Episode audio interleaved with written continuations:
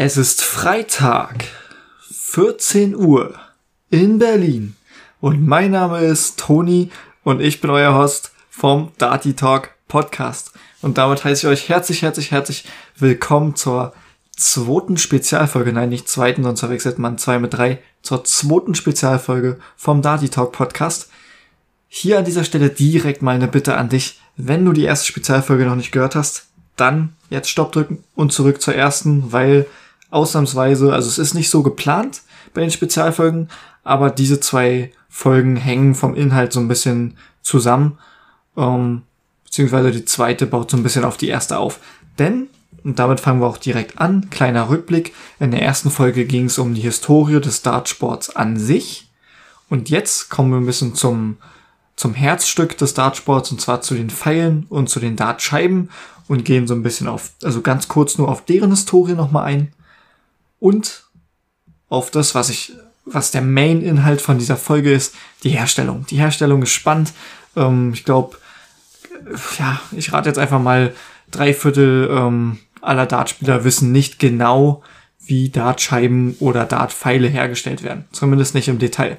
Und darum soll es heute gehen. Ich hoffe, es ist mega interessant. Ich habe mir super, super coole Videos angeguckt, ähm, mich belesen.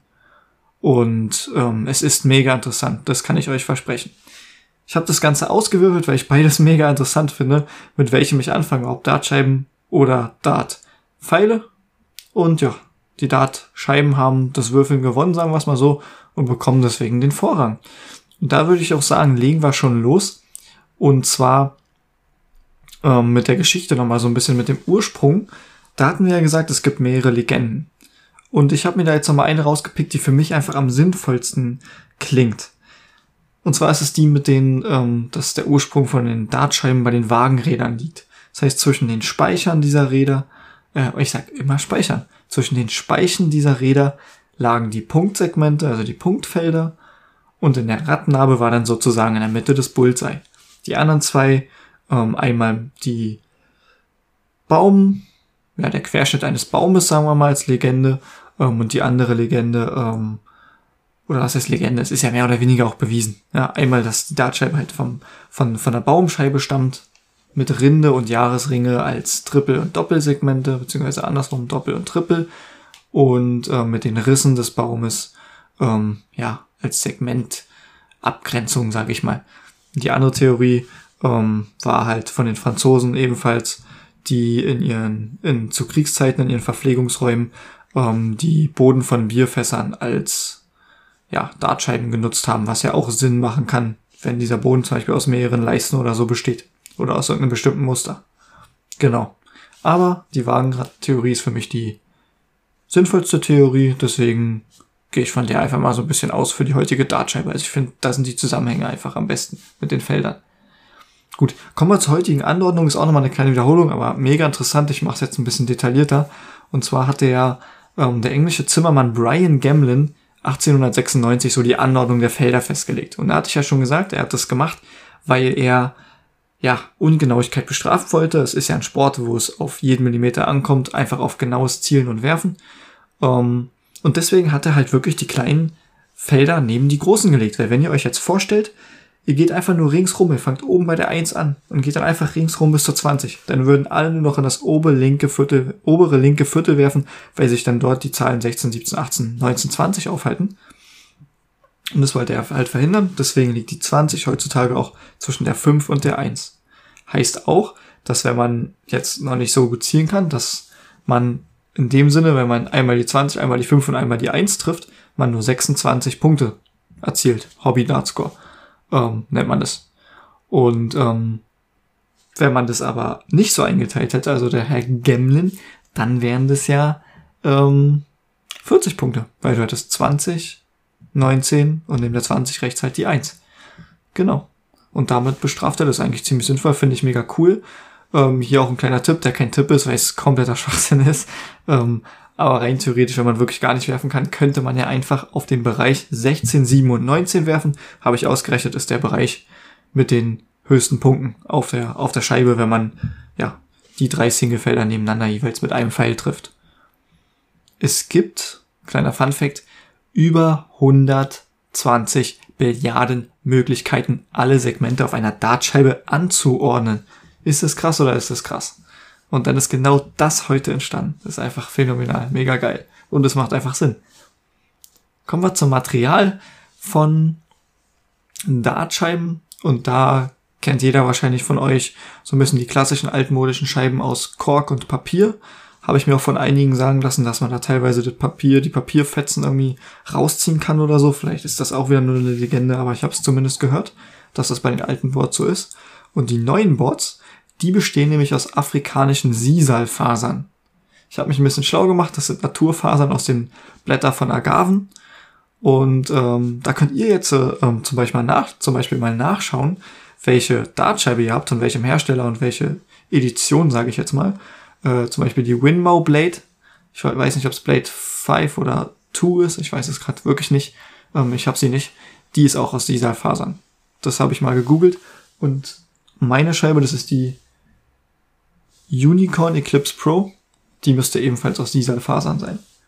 Die hält auch echt gut, muss ich sagen. Bin ich echt zufrieden mit. Ich hoffe, das ist jetzt nicht falsch, was ich sage. Genau. Ähm, genau, die Vorteile, ne, die Vorteile nicht zu vergessen.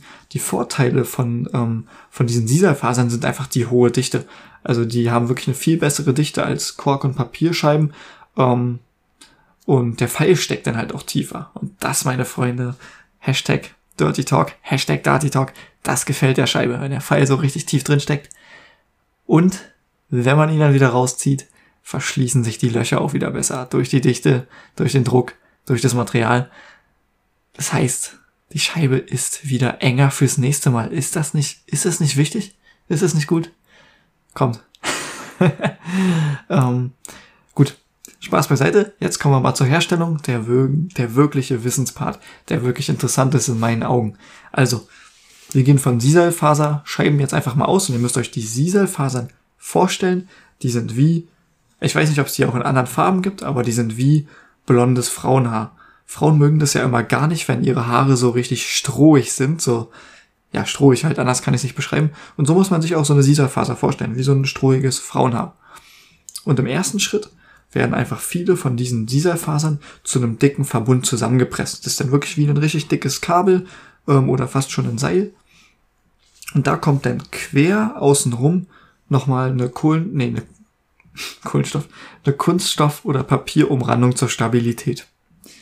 Dann, im nächsten Schritt, wird dieses Kabel, nenne ich es jetzt mal, in 4,5 Zentimeter dicke Scheiben, so wie man es wahrscheinlich ungefähr kennt von der Dartscheibe, ähm, geschnitten. Und ähm, ja, genau. Und diese Abschnitte, diese 4,5 Zentimeter dicken Scheiben, das ist, ähm, sind halt 4,5 Zentimeter dick und haben un ungefähr die Größe, so sah es zumindest in den Videos aus, von, weiß nicht, einer relativ großen, runden Salamischeibe, so wie man es kennt. Ähm, die werden dann mehrere zusammengepresst, so dass die dann ein großes Rundes ergeben.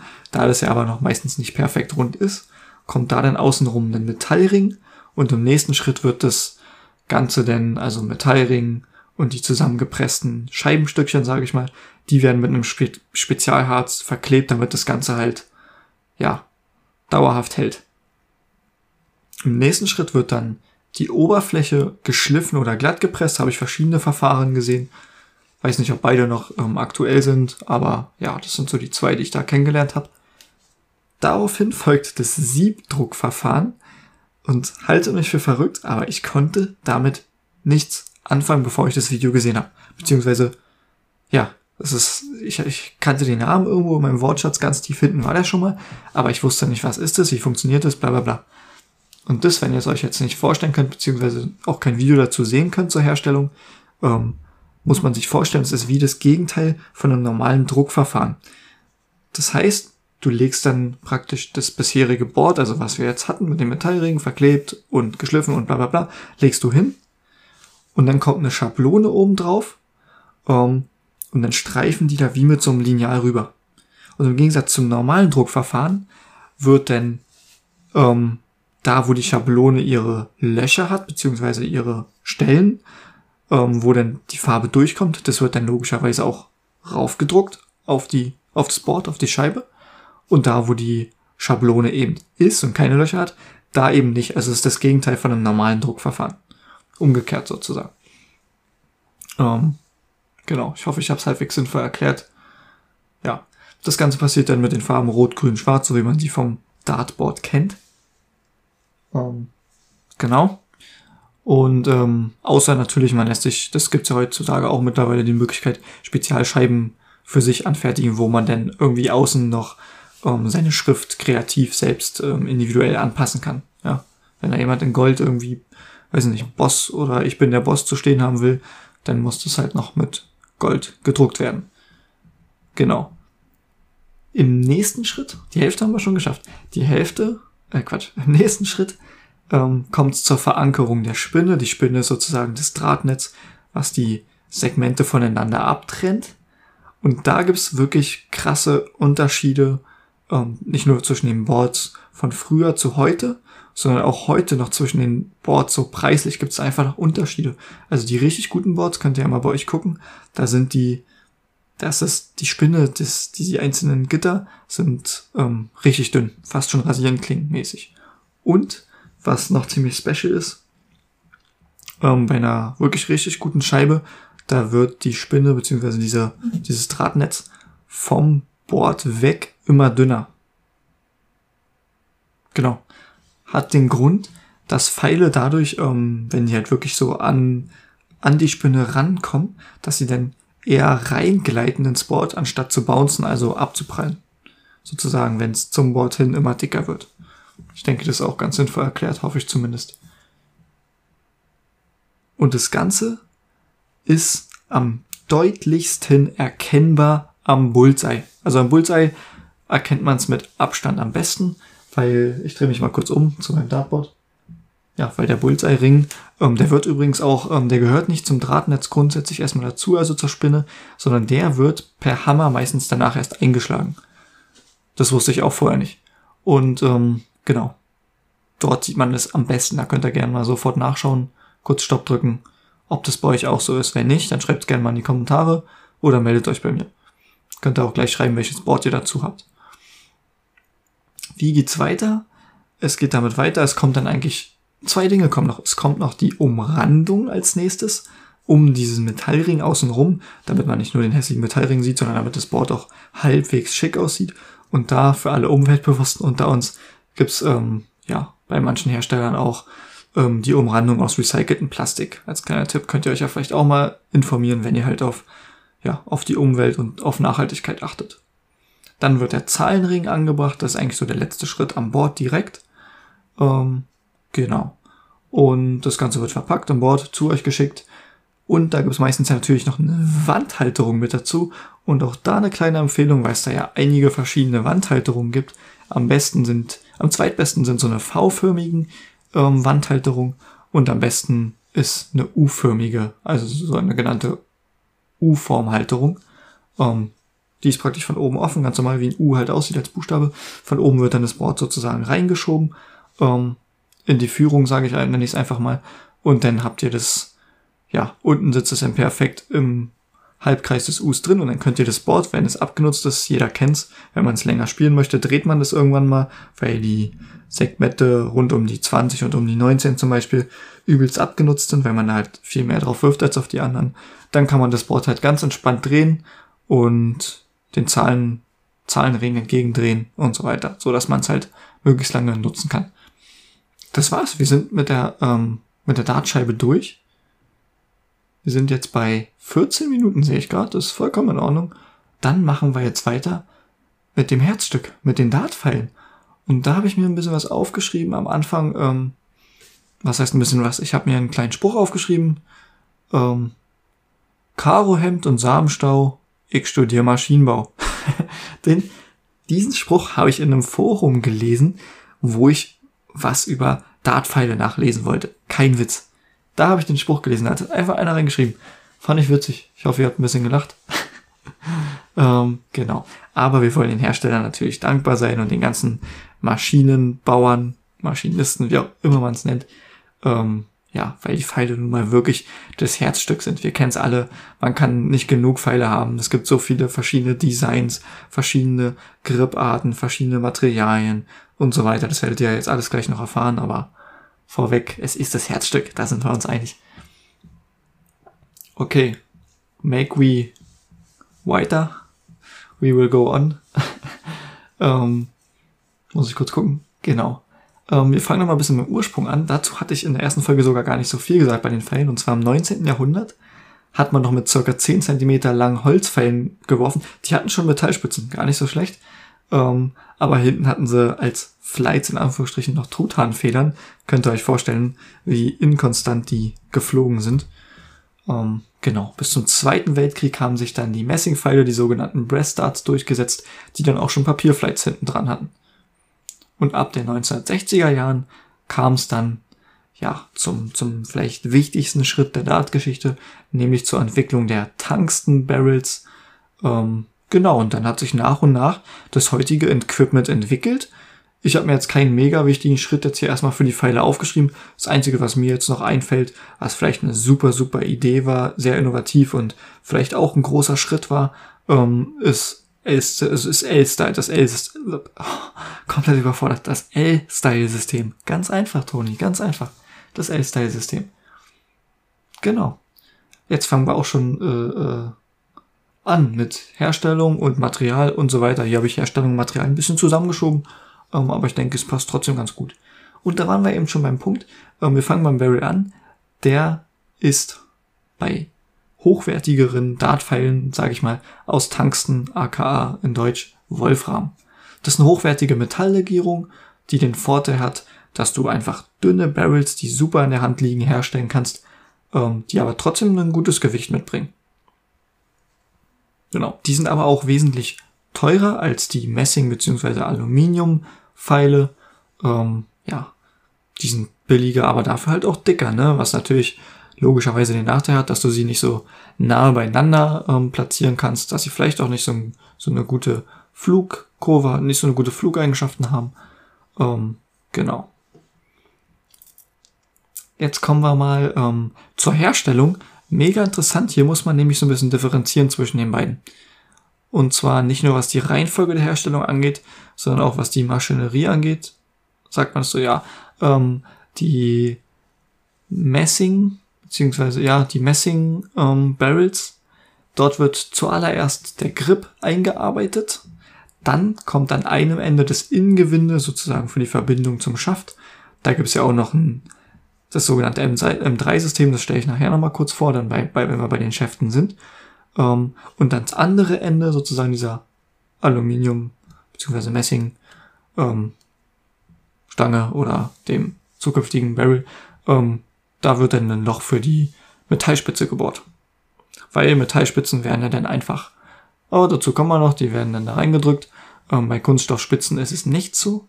Ähm, bei Kunststoffspitzen wird dann ebenfalls ein Gewinde eingefräst und ja, die werden dann rangeschraubt. So wie Schaft und Barrel auch. Genau. Und das Ganze ist halt alles an einer Maschine ähm, bei den Messingpfeilen. Jetzt kommen wir zu den Tungstenpfeilen. Dort wird, dort wird zuerst das mit den Enden gemacht, muss ich jetzt nicht nochmal wiederholen.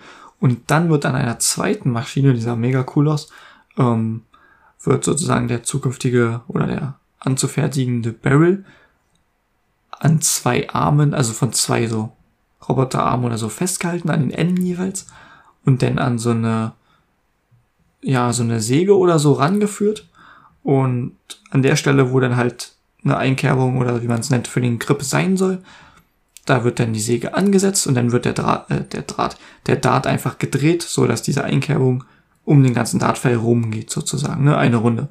Dann geht man wieder ein, zwei Millimeter weiter, wo das nächste, ähm, ja, nächste Einkerbung oder nächste Element des Grips sein soll.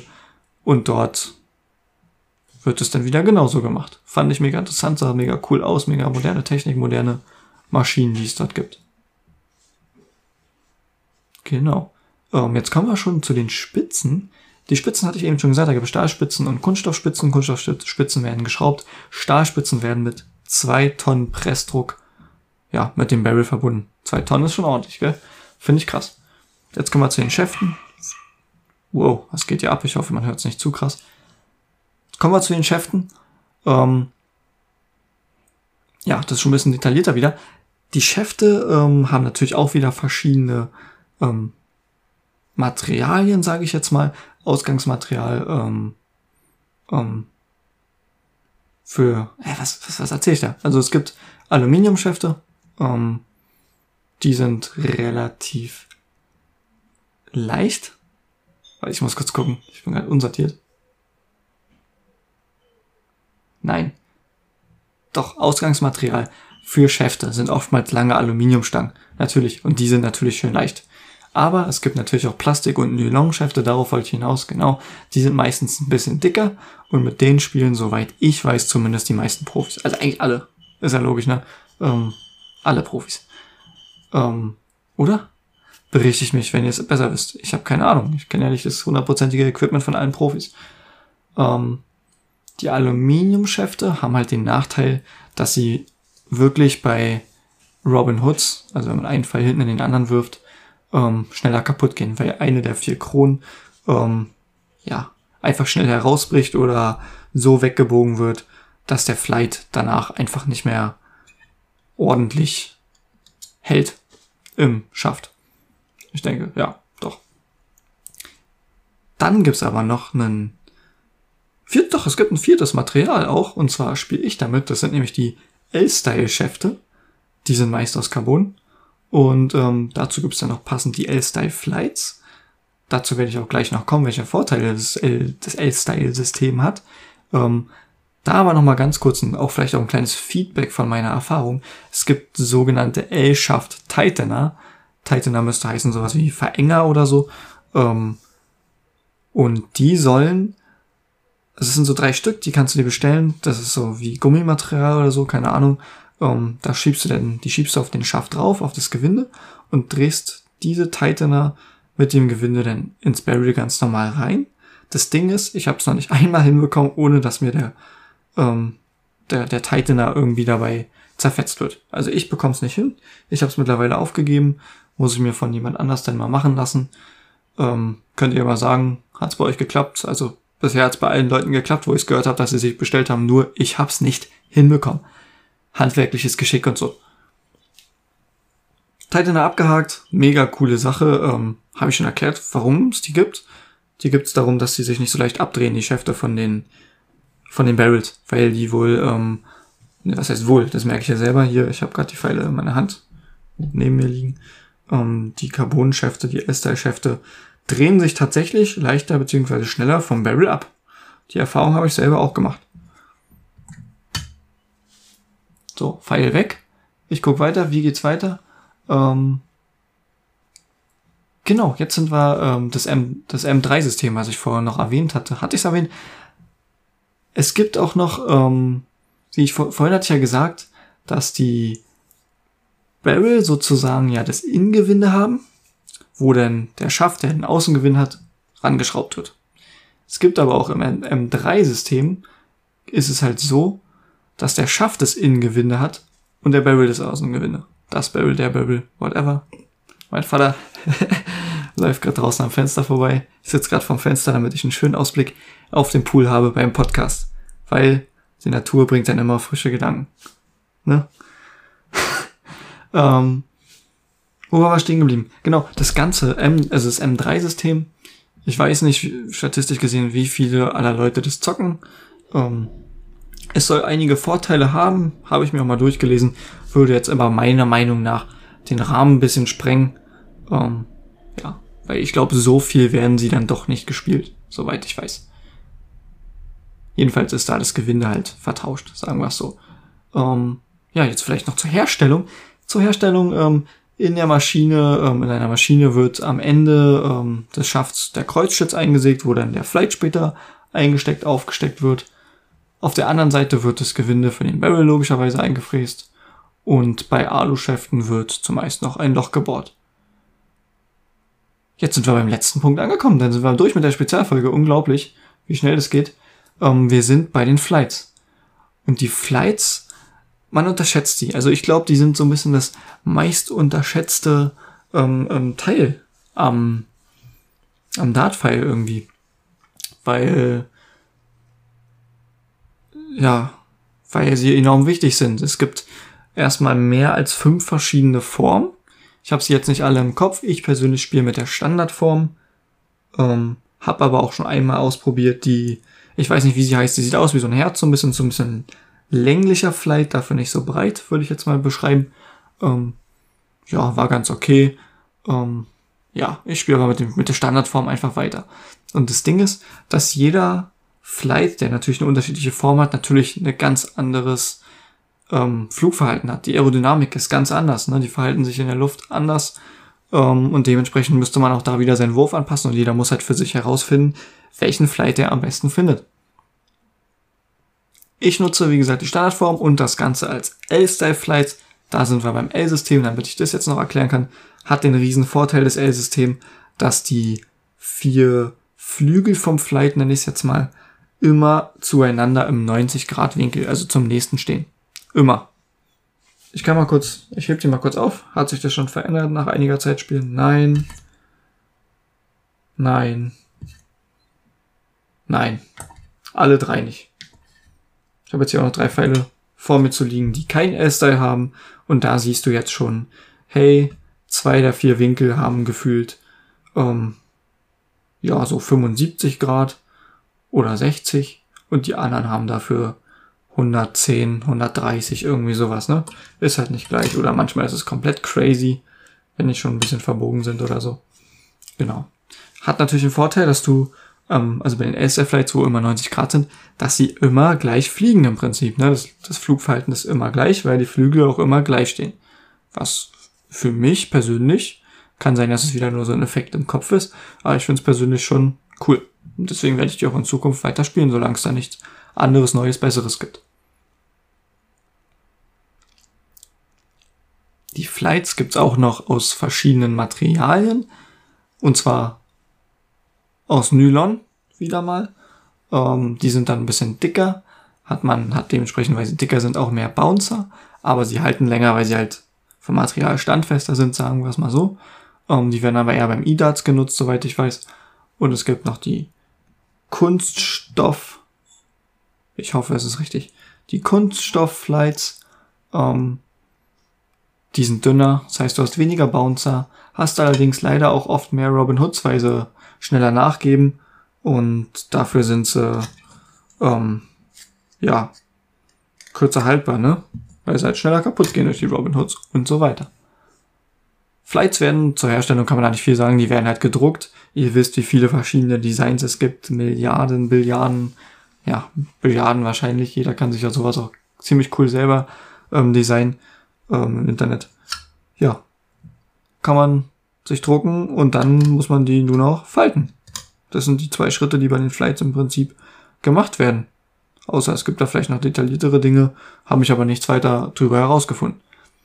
Genau, hat man das gemacht, kommt man eigentlich schon zum Finishing. Sagen wir mal, die wurden, die Teile wurden alle einzeln hergestellt. Ähm, ja, man bestellt sich ein Dartset, was man sich vielleicht individuell zusammenstellt oder auch einen vorgefertigten Dart, der nicht personalisiert ist, sondern vom Hersteller einfach so fertiggestellt wurde und alles wurde zusammengepasst. Das wird halt alles, wenn die Einzelteile fertig sind, zusammengepackt und in der Box fertig verpackt. Das nennt man dann das Finishing, den Finishing-Prozess. Genau, da wird es dann alles aneinander geschraubt und beziehungsweise eingepackt. Ordentlich. Und seien wir mal ehrlich, ich finde, ähm, die, die, die Päckchen, die man bekommt, wo dann die Dartpfeile drin sind, wo man dann auch immer vom, von einem Pfeil meistens so was sieht durch eine Folie ähm, vom Päckchen. Sieht geil, die sehen meistens geil aus, sind meistens geil designt, also ist cool, ist einfach eine coole Sache. Zwei kleine Tipps noch zum Abschluss, dann sind wir durch. Und zwar gibt's, damit ihr eure Pfeile ein bisschen schützen könnt und sie länger haltbar machen könnt. Ich selbst habe keine Erfahrung damit gemacht, aber es gibt sozusagen sogenannte Kappen für die Spitzen, ähm, die man auf die Spitzen aufschiebt. Ähm, und die sorgen wohl dafür, dass die Pfeile an anderen Pfeilen, die schon an Bord stecken, vorbeigleiten und es nicht zu Robin Hoods kommt.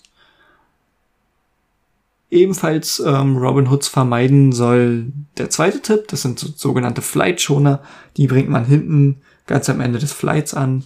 Die sorgen halt dafür, dass kein anderer Pfeil mehr zwischen die vier Flügel kommen kann, so ins Innere. Also dass einfach auch kein Robin Hood entsteht. Das war's, ich bin ähm, mit meinem Skript durch. Jetzt noch ähm, das Outro bitte noch dranbleiben. Es gibt nämlich wichtige Dinge noch kurz zu erzählen. Wir sind jetzt bei einer halben Stunde etwa. Ich habe bisher auch nichts, mir ist nichts aufgefallen, wo ich sagen würde, das müsste ich rausschneiden, das ist gut. Und ähm, genau, zwei Dinge noch. Das erste Ding ist, in der nächsten Spezialfolge, nächste Woche wird sie wahrscheinlich rauskommen, wahrscheinlich wieder am Freitag. Da wird's um Statistiken, Rekorde und Highlights im Dartsport geben. Ich werde mir hoffentlich dazu einen Gast einladen können, das ist meine Idee, und das Ganze dann als Quiz verpacken. Also schaltet da auf jeden Fall ein. Wird ein interessantes, lustiges Quiz. Ich habe auch schon eine Person im Kopf, die ich da einlade. Ähm, genau, es haben sich auch mehrere von euch das Thema gewünscht, deswegen glaube ich, dass das mega interessant ist. So Rekorde sind einfach immer was Cooles, Legendäres, Emotionales auch und mega spannend. Vielleicht für einige auch spannender als diese zwei Historienfolgen. Das andere Thema ist ein geplantes Projekt, was ich noch nicht zu sehr im Detail, aber ähm, schon mal anfänglich ankündigen kann mit zwei Kollegen, mit denen ich auf Instagram im engen Kontakt stehen, ähm, die auch sozusagen über meinen Podcast auf mich aufmerksam geworden sind, äh, mit denen ich halt mich sehr viel auch unterhalte über Darts. Ähm, die beiden planen sozusagen, also wir drei planen ein Turnier. Und zwar soll es ein Turnier werden für Anfänger, was aber trotzdem richtig geil ist. Also nicht so ein Standard-Anfänger-Turnier, einfach nur ein Turnier spielen und gut ist, sondern wirklich es soll einfach was Spezielles werden. Wir haben uns da schon ein paar Dinge ähm, überlegt. Das Ganze ist noch in der anfänglichen Planung, muss man sagen. Deswegen kann ich da noch keine genaueren Versprechen machen. Aber das wird wahrscheinlich so aussehen, dass die beiden Kollegen das Turnier an sich planen. Ähm, Einzel- oder Doppelturnier weiß ich gerade gar nicht, was der aktuelle Stand ist. Ähm, vielleicht ja auch beides. Und wir wollen halt einfach, dass dieses Turnier so einzigartig wird, dass ähm, da jeder Amateur auch Bock hat mitzuspielen, einfach weil es unvergesslich wird. Und ich komme dann ins Spiel, dass ich, also vielleicht mache ich sogar privat mit, als Privatperson, als, als Teilnehmer einfach. Das weiß ich noch nicht. Ihr könnt auch gerne alle mitspielen, ne? Also sobald es da losgeht, sage ich euch Bescheid und ähm, ähm, wenn es da genauere Informationen gibt, hau ich die für euch raus und dann könnt ihr gerne, gerne da teilnehmen. Das wäre mir eine Riesenfreude, wenn ihr dann sagen könnt, ihr kommt von Dati Talk und vielleicht gewinnt ja einer von euch sogar das Turnier. Das wäre richtig krass. Kommt halt auch ein bisschen drauf an, wie viele Leute und wer da so dabei ist. Ähm, aber jetzt nochmal, der Podcast, das hat der Podcast damit zu tun. Meine zwei Kollegen und ich haben uns überlegt, hey, wie wär's, wenn wir vielleicht eine Podcast-Folge zu dem Turnier danach machen, wo wir einfach was darüber erzählen?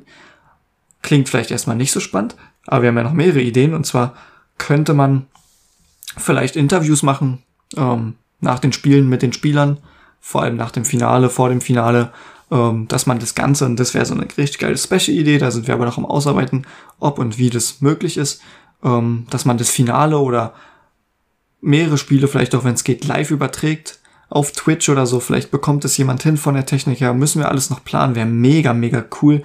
Dazu bitte gerne eure Meinung, ob ihr sowas richtig geil finden würdet, so ein Projekt mit zwei Kollegen gemeinsam. Ich glaube, da können wir was richtig, richtig Cooles aufziehen für alle Dartspieler da draußen. Ähm, genau. Ich denke mal, das ist eine coole Idee, so mit Interviews, ähm, Übertragung oder sonst was kann ich da den Podcast auch super einbinden. Ähm, ja, wie das Ganze abläuft, kann ich wie gesagt noch nicht erzählen. Das soll es jetzt auch gewesen sein. Ich glaube, ich habe alles abgearbeitet. Ähm, diese Folge hier kommt am Freitag, am Sonntag kommt dann noch eine normale Folge.